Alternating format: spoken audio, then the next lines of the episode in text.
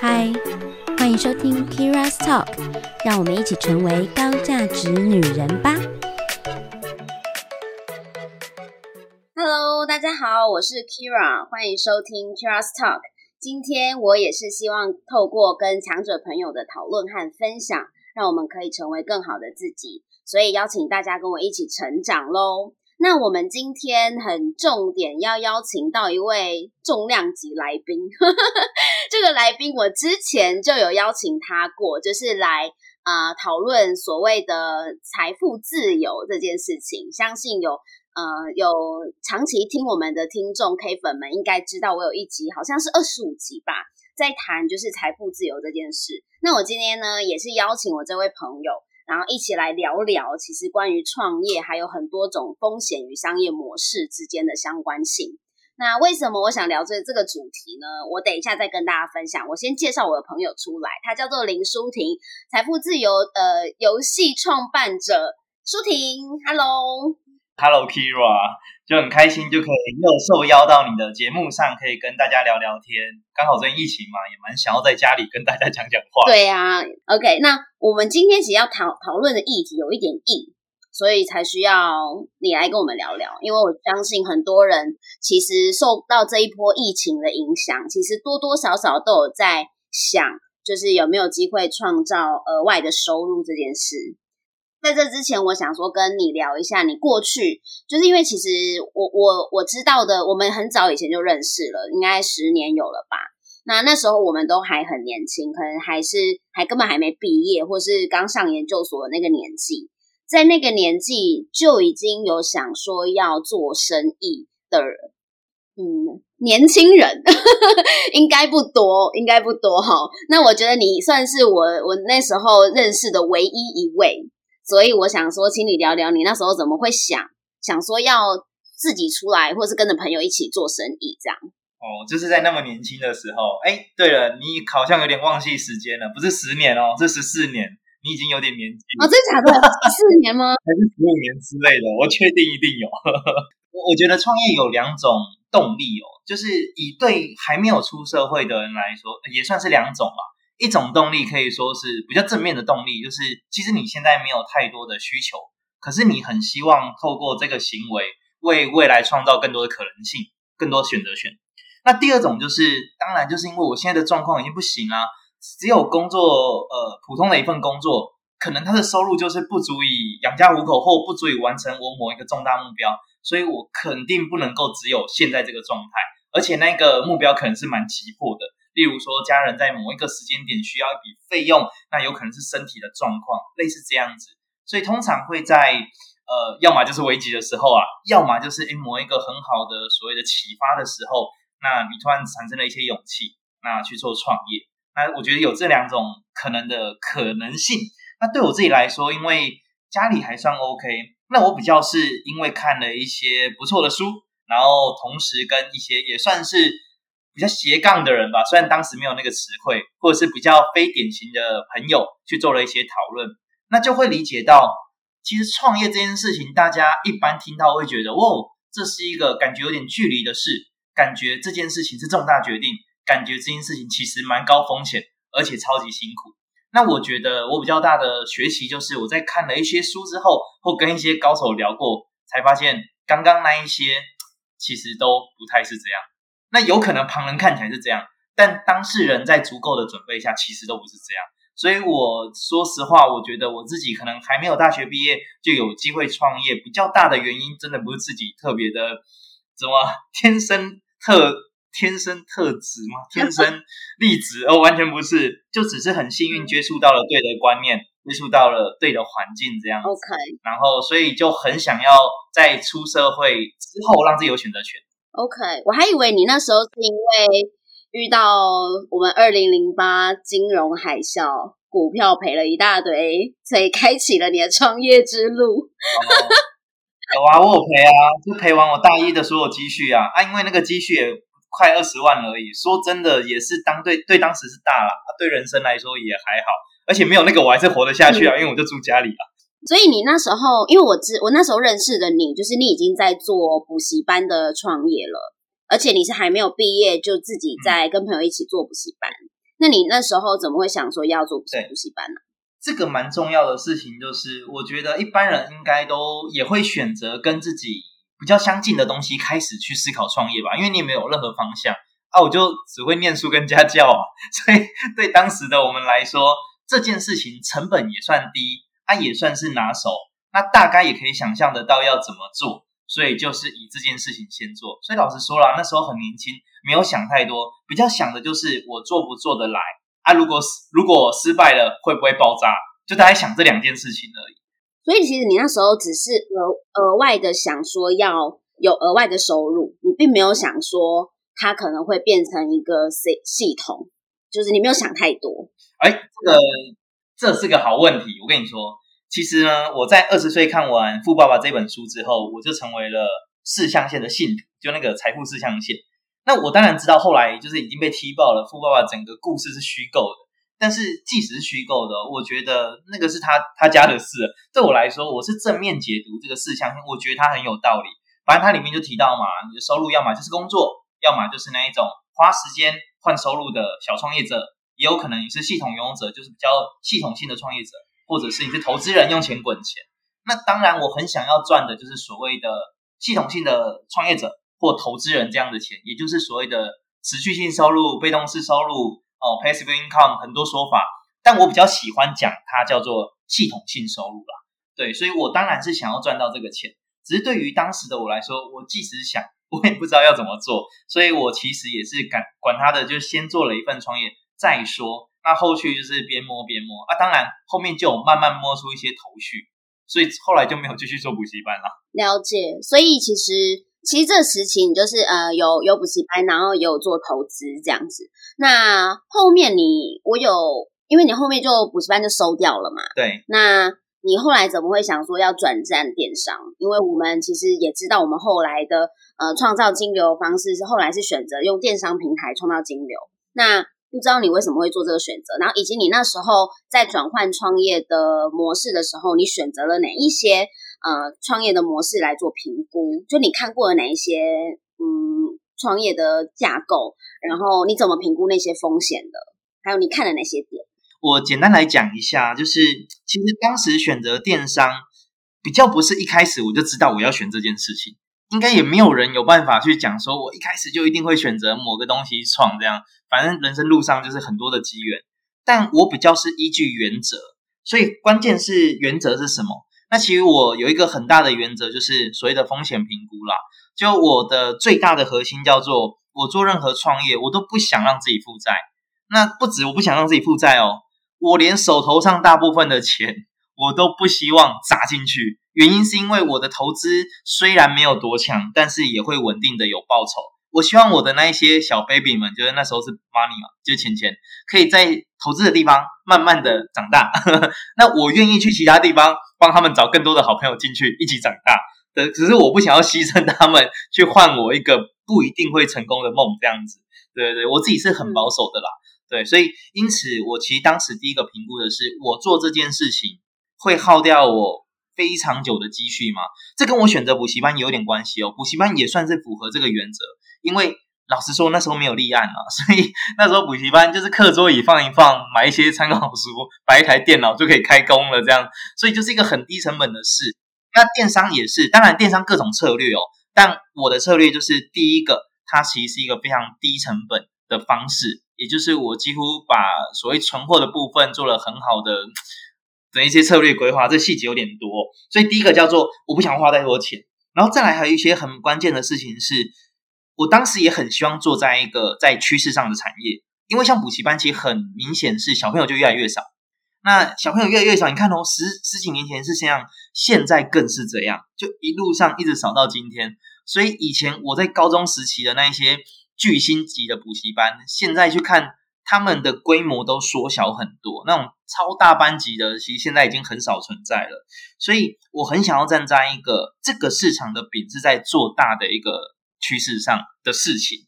那这也是我当时考量的点。所以一个是风险嘛，一个是市场。那当然还有一个点是我期待，就我在这个产业当中会有一些良性合作的机会。也就是说，举例啦，我之前用补习班，它基本上你也很难有良性合作，因为周围的人都跟你是竞争关系嘛，你不会去问对面招生招的很好的人说，哎，你都怎么招的？他不 他不寄黑函给你就已经不错了。所以这样的一个竞争算是有点太过度明显。那我很希望我再来投入的事情是有一些蛮良性可以互助合作的机会，然后因为这个过程对我很重要，我很需要成长，毕竟那时候就也。没有什么社会经验，虽然补习班做了个几年，但其实还是个菜鸟一只。那我很想要有跟我共好的人，那最好是他的实力又比我强很多，但是我却有这个共好的机会，可以从他身上挖到很多啊，这样对我的成长很重要。最后一个还是拉回，我是富爸爸的信徒，所以我还是很希望我所做的这一件事，它最后会带来所谓的系统性收入，而不是永远是只有我砸时间在那里卡着，然后才会赚到钱这样。所以后来基于以上这一些考量的点，然后才会选择电商这个领域去走。所以你你说的系统性收入，应该就是我们大家比较认知到的，就被动收入这个东西吧？非工资收入、被动收入这个概念，对不对？对对对。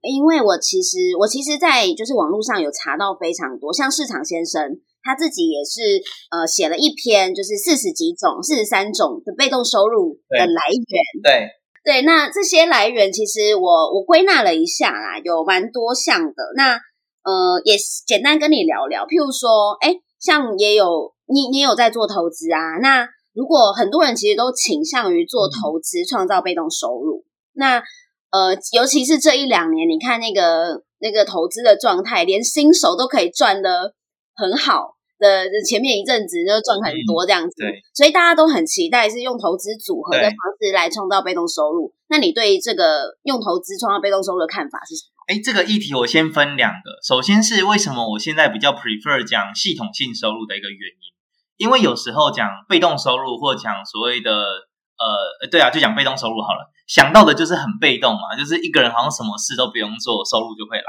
但实际上，我认为世界上不存在这个收入。就不存在一百 percent 的，但它存在就是，哎，你的这一个收入来源，它供给你的弹性度有多少？那举例来说，例如说在股票，如果呃你真的就是买了类似中华电信或一些金融股做纯股，那你就真的领那种股息去过生活，那你的投资频率极低，那其实你的收入已经很接近一百 percent 的被动了，但是你还是要去关注一下这一些你所购买标的的新闻跟他们的一些产业状况。那有可能中华电信今天被核弹炸了，你总不能被核弹炸了你还买它嘛？对，所以这样就是已经它的弹性度非常高了。那也有可能是，例如说人人都说当包租公，哇，这个肯定是躺着赚钱。没有啊，如果你今天你的包租是你你就是那种房子有没有？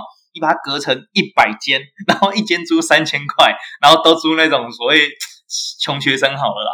那其实你会有很大的心力，必须要耗在管理。那也会有人不缴房租，也会有人就是带朋友来玩，然后在在半夜在那里嗨，然后隔壁就就气得要死，然后重新揍他啊！你要想办法去协调。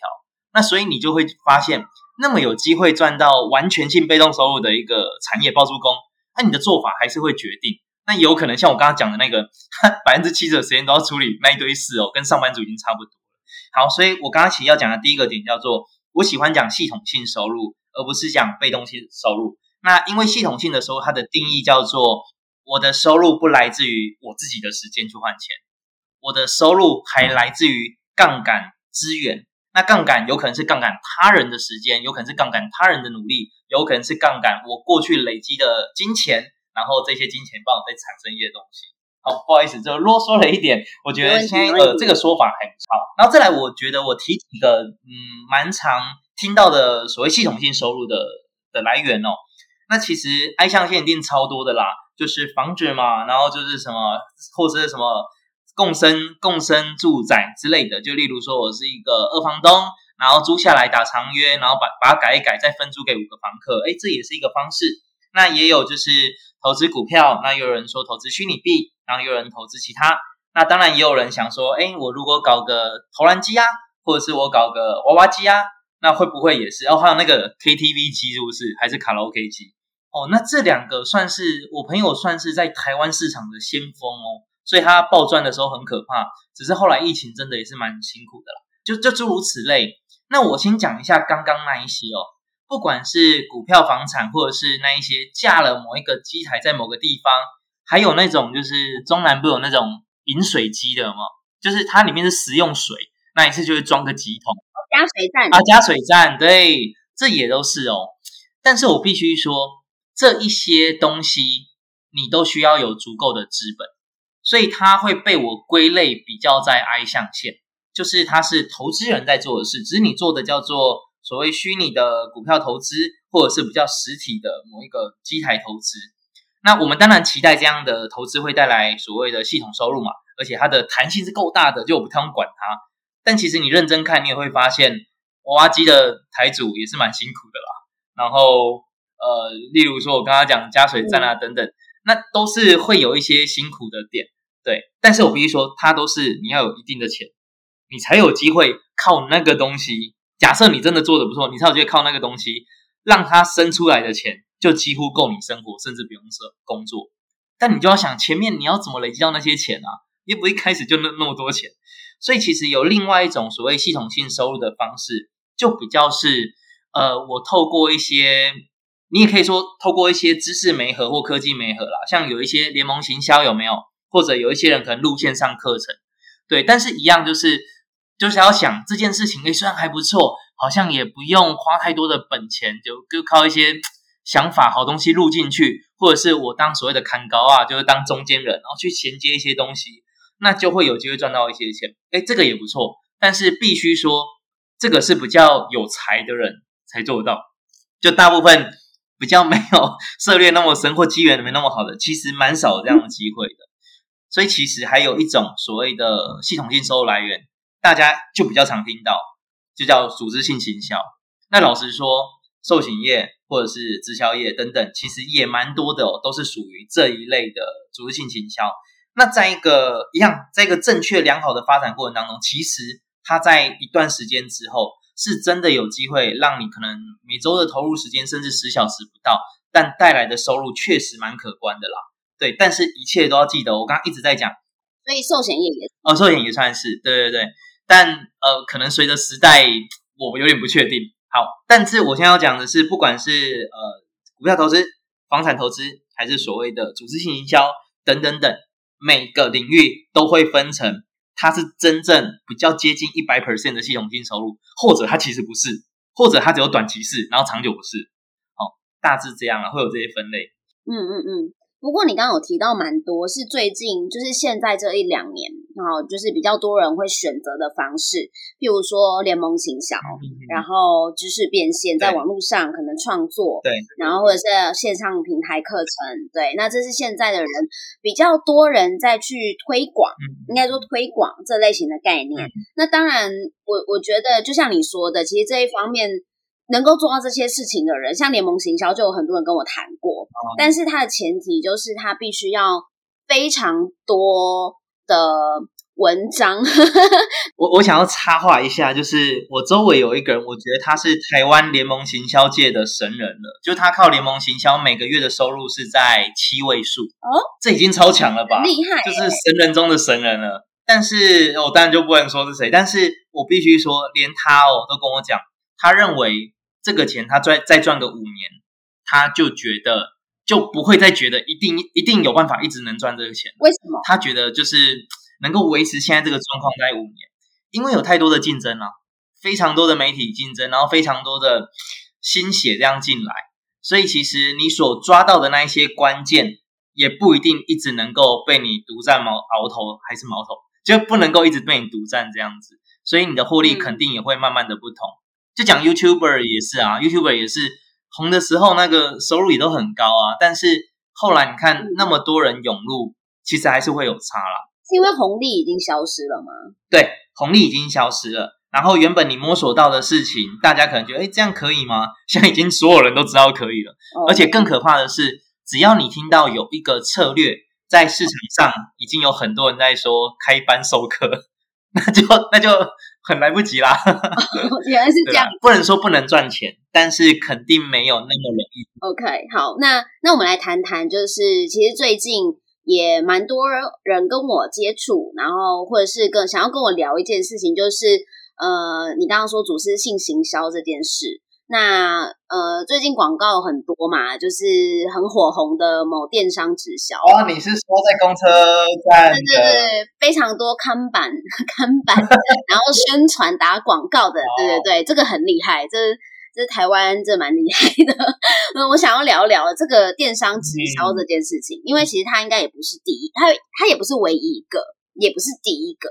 那我们我们透过这样子的电商直销来去创造所谓系统性收入，你觉得呃在这里面有什么不同的电商直销什么差异？然后以及呃我们还有这个红利吗？因为我们刚刚讲到联盟形象有红利嘛，那电商直销会有红利的问题吗？然后再加上可能呃有我我参加哪一个电商直销是有差别的吗？因为我蛮想要先听看看 Kira，你对于就是这个知名电商直销在公车看板有的这个，你有什么样的看法或简单的想法？OK，好，因为我其实没有实际去评估过这个这个创业哈，这算创业啦哈。那我我自己的感觉是，嗯，很铺张，很铺张，然后。对，然后呃，非常多人会在呃，就是社群媒体上面洗版。那洗版的内容，我自己的观感感受度没有那么的好，可能是因为上面的行销手法比较多，是直接曝光他们所赚的收入。我觉得这就是很传统，就是很传统直销或者是老鼠会的做法。对不起，我觉得很像，好，所以对对，所以我的感受上、感觉上没有很好，但我没有说我没有实际评估过，所以我并不知道它的制度啊，或者是它的呃里面的内容啊，到底是好或不好，这我就没有办法评论了。我只是单纯觉得，我看到这些行销手法，我自己感受数感受度上没有那么的好。好，了解，诶，还不错啊，你的这样观察也已经很棒了。就其实我自己也算是都有在接触，而且其实我自己也有做某一部分的组织性行销，那所以我对这个产业说真的也算了解。那只是呢，我会在看待这些事情的时候，我其实都不会去比较细节。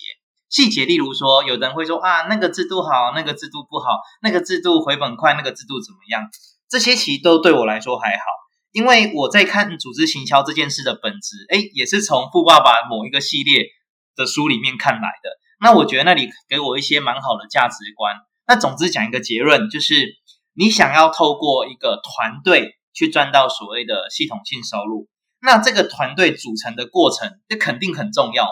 好，然后以及这个团队存在的时候，他在服务谁，大家的努力的方向在哪里，这肯定也很重要嘛。我举极端案例你就懂了。如果今天呢有一个团队，它的组成是第一个人跟第二三个人说：“哎，我跟你们讲，只要进来，你就相信我，待一百天，你就会拿到一百万哦。”那就会有人相信嘛。然后第二个跟第三个再去找第五六七个，四五六这样一直讲一直讲，那这个组成当然会快。那再来是呢，这个组成的人都在干嘛？哦，他在告诉下一个人：“哎，你知道吗？你只要待一百天就可以拿一百万哦。”好，所以整个发你会发现。不管是所谓他们成员组成的方式，跟他们所专注的事情都很不稳健，那只要是相对很不合理的事，它就不会存在太久。所以我自己在看主义性行销，其实就现在看，如果今天把它用最简单的故事来想，它合不合理？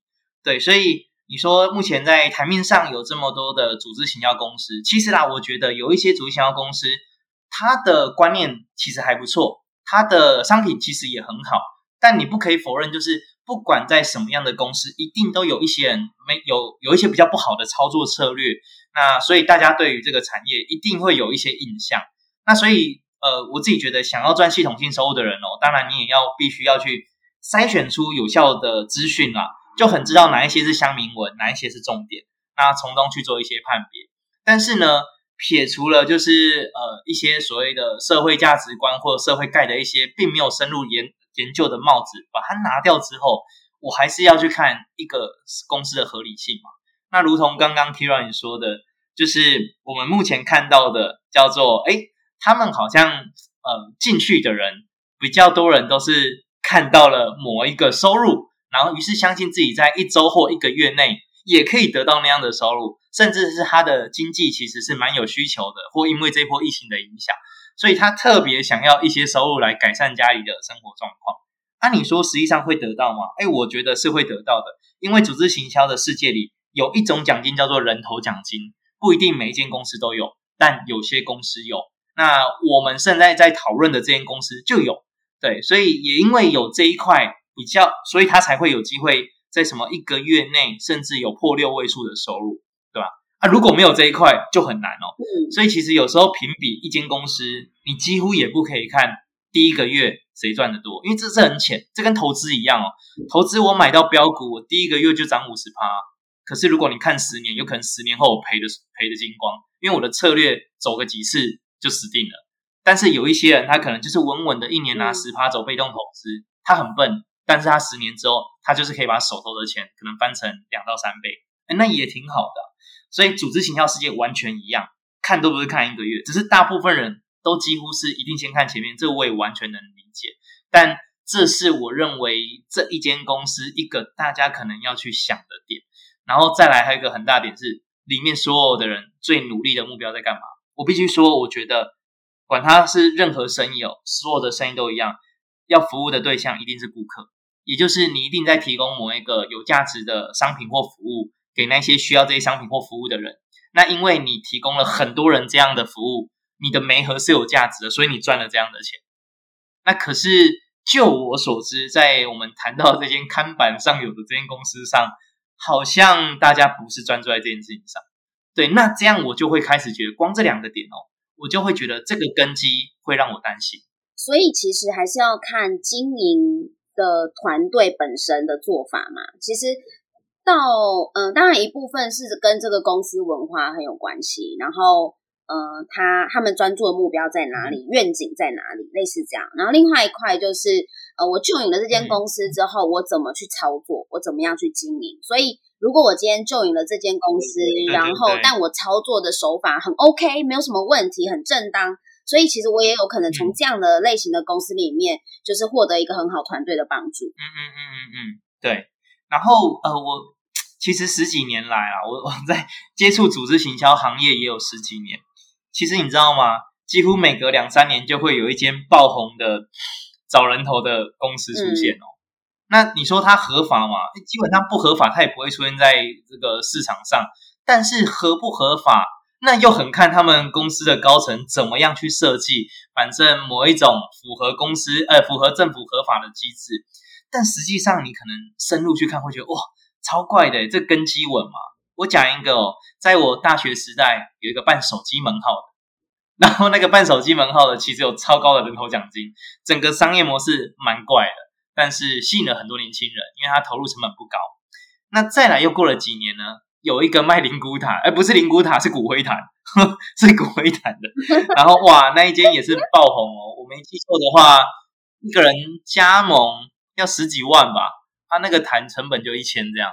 所以其他钱通通变成人头奖金，并且在那样的公司里面，没有人在卖那个坛啊，所有人做的事情就是，哎，加入了，加入啊，这是一个谁谁不会死，所以这个市场总要需要这个商品吧。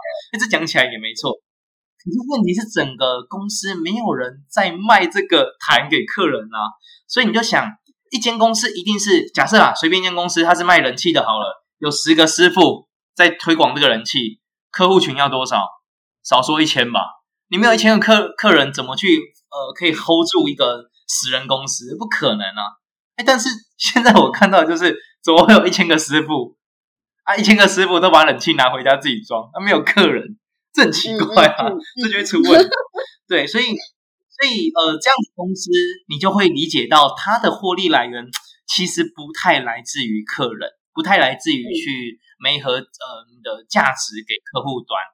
而是一直找要跟我一起合作的人，那当然了，它背后有人头奖金的诱因，要人头奖金的诱因哦。但是我就会觉得这样的烟火有可能就会真的会爆很快，就哇，那烟火灿烂，那灿烂完之后可能会出状况这样子，对啊，毕竟就至少十几年来看过那么多公司都是这样子。那我回来讲一下，有一间大家都有听过，就是还有一个笑话叫做你听过安。差吗？你说安利吗？哎，我们不是说好不可以讲名字？不不不，我讲的是安插。那老实说，我知道大部分人对他的印象没有特别正面，但是我说真的，这就是一间厉害的公司啊，营业额就是稳稳的，那他们的呃销售训练也做得不错，产品也不错，客户服务也不错，就这样啊。所以他稳稳的，我完全觉得有道理啊。那我我不是经营这间公司的人哦，那我也不是经营刚刚开满公司的人，我都不是。但我只是用一个很客观的角度去看一个根本。我觉得做所谓人的事业去创造系统，就是得做的久，得做的稳健，不然当他崩的时候，哇，那些人脉怎么办？没有错。其实，呃，大家最害怕的，当然也还是就是，呃，我们所谓你刚刚有所谓的社会价值跟社会看，呃。看法哈框架，对于这个产业有很多不是很理解的的误区哈，这样说好了。所以，我像我们这个年代，就是我们这个年代，其实就有点尴尬，因为爸妈都被荼毒过，所以爸妈就会跟我们讲说，这个产业你千万不要碰，跟股票一样，你千万都不要碰。对，然后当你真的开始出社会，哎，遇到有一些就是传直销的朋友，然后跟你接触的时候，你就会相当的害怕，你一开始就会有一点害怕了。然后再加上，如果刚好又遇到了一些真的不是那么成熟的呃呃经营者，那他可能就会用一些比较不好的手法，然后来吸引你或骗哄骗你哦，参加什么会议啊，参加什么活动啊，然后呃买什么产品啊，加盟啊，所以就会有很多陆陆续续这些呃不是很好的状况产生，然后就会大家的感感觉就很不好嘛。可是。后来我越长大，我当然就会发现，哎，其实也有很多经营的很好的，就像我们刚刚说的，像我身边就有很多呃经营就直销的朋友，然后 New Skin 也有，安利也有，然后各种每一家几乎都有哦，类似就是都朋都是朋友啦，都还保有联系的。可是我觉得可以保有联系跟维持很好关系的这群朋友们，其实都经营的非常好。他们在他们的那个领域也都做得很好，用很对的，就是属于他们很适合他们，也很不会让人家不舒服的方式经营着。那所以我会觉得说，哦，最后我当然会觉得说，啊，那可能是刚好就是这个刚当初遇碰到，呃，我碰到的那个人他经营的手法不太好而已。可是事实上还有很多人是用很好的方式在经营这样的生意，那我就改观了。嗯，哎，我觉得你的这观念很棒，哎。我记得我在呃高中的时候有一个印象，我好深刻。我舅舅他是做生意的，然后他自己是开实体店面的。那有一次呢，就是他儿子接到了行销电话，就是那一种可能要贷款啊或什么的，然后他就呛了对方一波，然后就挂掉，还很沾沾自喜。那我舅舅就看到了嘛，看到这一幕，然后他就骂他儿子，然后说：“哎。”我心里就想，为什么这不是很烦吗？本来就应该要趁趁机念他两句。然后我舅舅直接讲说：“你第一个要想的是，你知道别人是很辛苦的吗？第二个，第二个你要想的是，如果今天你也站在那样的角色，你必须要赚这个收入，你必须要成交，你会怎么去思考？然后，所以你应该要做的事情，不是浪费人生在那里数落别人，数落一件你根本不是专业的事，而是。”其实别人这么做有他辛苦的地方，也有值得你学习的地方。哇，这一个瞬间我学到超多，所以我后来我我这边我这一段话我是想要比较鼓励，如果各位听众你是觉得你会有心在算是职场以外做一些额外的生意、创业或任何事情，你想要做一些改变的话，我觉得思维一定要打得开，然后只要你的思维是够正确的，其实你所做的尝试。就会非常有机会成功，所以其实最主要不是你的呃天生异禀，或者是你有强大的资源才能够把一个业外的事情做好，而是所有的观念是对的就可以了。而其中一个最重要的观念就是不要随便的去否定一个人或一些事，而是你可以用非常中立、具备理性的判断的脑袋去看这件事情本身的全貌。那看完之后，你就慢慢会，你头脑就会越来越懂得分析。啊可以学的地方你就学啊，啊不能学的地方你就要记得，以后就是做事情千万不要这样就好。对，哎，我们这样子聊的也是很广哦，就从为什么创业聊到各种生意，聊到某间公司，再聊到为什么创业，真不错。我觉得很 OK 啊，因为其实我觉得大家在现在一定疫情间，然后一定会有非常多不一样的机会会出现。呃，然后我觉得一般人其实。呃，没有太多的本钱，我们没有什么大资本哈。如果我们有大资本，我今天就不会坐在这里跟你聊这些了。很多人其实大部分都是小资族，就像我一样，我可能是上班族哈，或者是我有一个固定薪水这样子，那我就没有什么很大的本钱来去买一个呃空间或房子，然后分隔好多间，然后租出去。因为我我在台北买一间房子至少要两千万，我根本没这个钱啊，所以。所以呢，我就会我就会去思考说，哎，有没有哪一些是我不用投入这么多本钱，但我也可以创造我工工作上面额外的收入？那想当然了，这些本金呃本金花的比较低的生意来源，就会是思考的范围。那这其中被碰触最多的，也就是呃我所谓我们所谓的组织型行销，这是我们被接触到最多的。那当然，我也就很想讨论这件事情，因为我觉得。我觉得我们接触了这么多，也接触了这么久，其实也发现这类型这组织型行销这个生意，的确是一般普通人比较能够踏入呃改善改善薪资结构的一个方式之一。就是它是比较能够踏入，因为它门槛很低。但是的确哦，以成功率来说，它也的确没有成功率没有到特别的高。没错，因为的确大家就是比较没有办法坚坚持的下去嘛，所以可能或者是他他。他的团队不一定好，不不一定有那些资源，或者是他根本不知道该怎么去执行。那可能他努力个两年，甚至不到一年，他可能就觉得啊，这这没有办法快速的赚到钱，他就就决定放弃了。OK，所以我才在想说跟你讨论一下。那假设我我今天就是觉得我就没有本钱啊，我就想要额外有一些收入啊，那。组织型行销会不会就是会不会是一个好的考虑的来源？然后就是考虑的机会啦。那再来就是，那我要怎么样去评断一间公司？就我们刚刚有提到，我们要怎么样去评断？对啊，就是这间公司我到底适不适合经营？然后我能不能够就是尝试看看？然后再来就是，那我要面对到很多问题啊，世人的看法呀，大家的。大家的觉得说，哎，传直销就是老鼠会啊，这种谬误啊，对啊，类似这样的看法，那很多人都会很担心，也找我聊过。那你怎么你怎么去想？首先，那个老鼠会完全就是老鼠会了，其实跟传直销完全不同。老鼠会是非法的，各位要知道。就举例，呃，老鼠会可能就是跟你讲，可以买某一个神秘的黄金，然后大家都说要去买那个神秘黄金，但从到尾都没有那个神秘的黄金。那所以传直销其实是合法的啦。那所以我通常会称他们叫组织性行销。我其实有一本书哦，影响我蛮深的，它叫做《富爸爸商学院》。那有有扯到富爸爸，我果然是富爸爸混。对，那这本书其实谈到很好，就是你如何用正面的方式去解读这一整个产业，然后以及这个产业会给你带来的学习跟收获。那我自己必须说，就是绝对没有什么是成功率百分之百的。那当然，什么叫成功你也很难定义。有一间鸡排店，它第一年没赚钱，第二三四年，哎，每年可以帮他赚一百万，第五年倒了，那成不成功不知道。这到底要怎么评论，又很难评。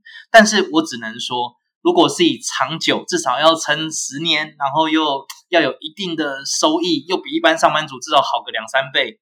老实说，你要搞任何实体的这样的创业的成功率都超低，而且失败基本上都要付出不少的成本。对，那所以你用一样的事情来看，其实我觉得刚刚 Kira 讲到一件事很棒。你说所谓的组织行销业，其实也等同于创业，这个观念我极度认同哦。因为如果你没有这个想法而去投入这一个领域的话，那其实也做不起来，就不存在那种啊，我撒个钱当投资人也会赚大钱，不可能的。对，所以就也要用创业的心态在走。所以既然这里就像跟创业一样，它的成功率自然也跟创业一样。那我只能说，在这个领域比较不一样，就两件事。第一个，通常它的介入门槛跟一般你要开一间店的成本差非常多。那也因为这样子，所以理应你要去做一些可能开店的人相对不是那么专注在那边的一些辛苦的过程。举例，你开一个实体商店，你就是期待有人走过看到就进来。但是你做所谓的组织行销或做业务，不存在这件事啊。所以店面就是你。你必须要试着去与他人接触。好，那我觉得第一个差异的点就是这个啦，就是因为你投的成本不同，那当然执行策略也不太一样。那再来是呢，组织行销有一个很大的点是，你要去看从头到尾的整个过程，你舒不舒服，你的客人舒不舒服。因为组织行销很强调一件事，叫做复制。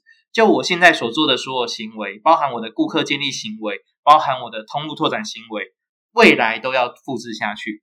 所以，如果当时你在被所谓招募增援的时候，你是不舒服的，未来这件事情也会被传递下去。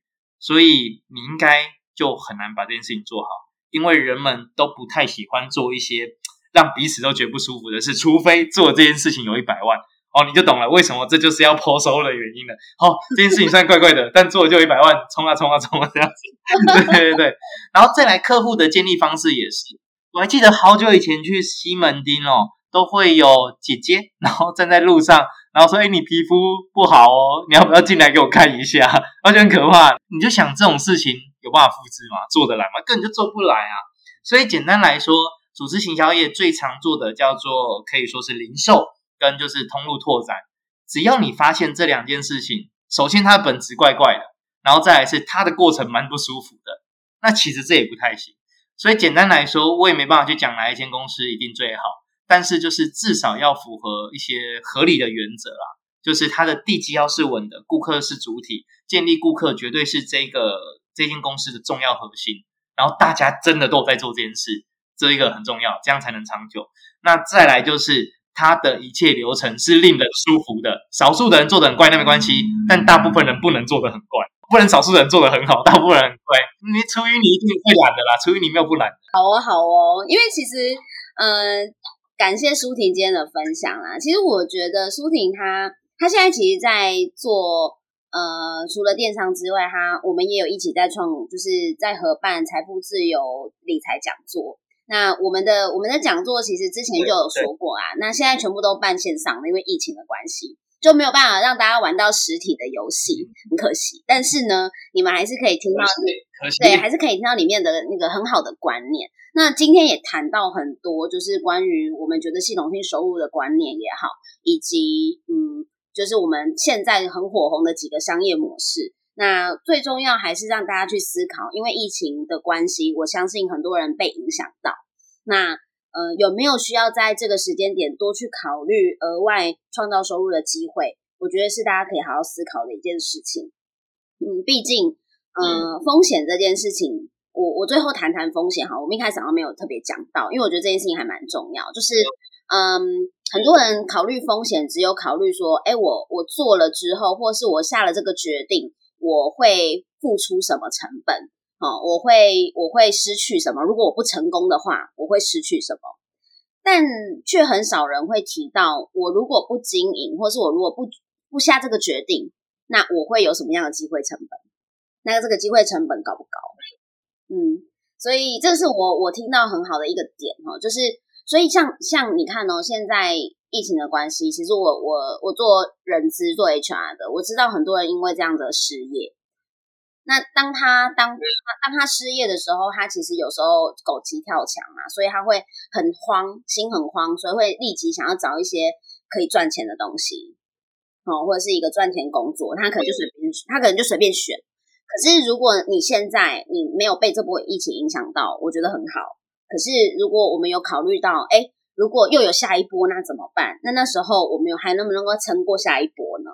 那在这个时候，如果我们没有去做一些准备或选择，那我的机会成本是不是很高？认同，认同。我觉得这个是我我想要谈到的风险啦。你对于风险怎么看？就是因为你也在投资，也有风险，创业也有风险。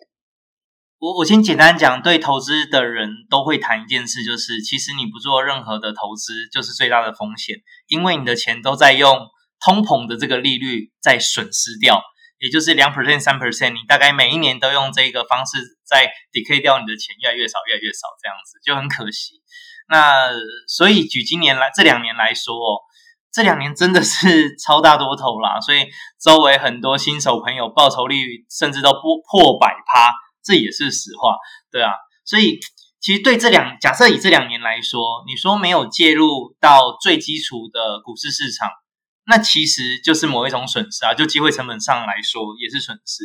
所以我很认同刚刚 Kira 说的，如果有一些决定哦，你没有去做，那其实看似你不承担任何风险，但很有可能其实对人生来说，它就是一个很大的损失，其实是一个很大的风险，因为你确实没有做任何的决定嘛。对，然后呃，当然就不是说做任何决定都只是做了之后就不会有风险，而是做之前你要有足够的评估跟足够的做功课，而且你自己要是一个认真努力的人，这个永远是很重要的事。但是只能说，在我们现在这个时代，真的很变化，这时代太变化了。你说这个疫情就是给你来，而且来了就是一大堆人生计受影响，可是一大堆人暴赚，这些都是实话啊。所以你的可变性的那个速度哦，你变化的速度会决定哦。其实我觉得我们这一辈真正决定可能这辈子走样的的状态，并不是看学历，也不是看过去多么丰功伟业。而是看，就是我们这辈子有没有做好一个，我是一个随时都愿意接受改变，而且可以很快上轨道的人。那如果是属于这样的状态，我觉得这辈子就不太可能会差到哪去。但如果不是，而是很希望像以前某一个东西站着了，某一个学历高就应该要大成功，那肯定没有嘛。我们现在大家都知道，所以我很认同，就是有一些决定没有做，其实是很有风险。好哟，那我们今天就聊到这了，好不好？就是。也非常感谢舒婷。那最重要还是今天做这集，希望大家有一些收获，然后能够去好好思考，接下来我们能不能够做一些对自己很好的决定。那舒婷，你有没有什么想要最后跟大家分享的？就接下来如果他们真的想要改变的话，他们可以怎么做？就是持续听 Kira 的频道。好，持续听我的频道是不是？嗯，OK。我我觉得有几件事可以跟大家分享。第一个是，我觉得建议大家可以去广接触不同的人脉，就是扩展自己的人脉圈，然后去听听不一样的资讯，然后多接触不一样的资讯来源。我觉得这件事情是很好的。然后第二个是，那当你遇到很多不一样的资讯跟机会的时候，那大家不要轻易的做决定。然后也不要完全不去看，就是你可以去评估，你可以去了解，你可以深入的研究，但然后你最后可以决定，哎，这是不是你？最后你再去做一个决定，说你这是不是你要的，或者是这适不适合你？可是呃，前面的评估的程序都还是要有的。然后嗯，我觉得多了解一些资讯是很好的。这样，那第三个我觉得看书很重要哈，所以欢迎大家多多的看书哈，可以增加大家的一些呃不一样，就是应该说增加大家的知识含量，这件事情可以帮助大家评估任何的事业机会。好，那就这样啦，谢谢大家，谢谢谢舒婷，谢谢 Kira，那我们下次见喽，拜拜，拜。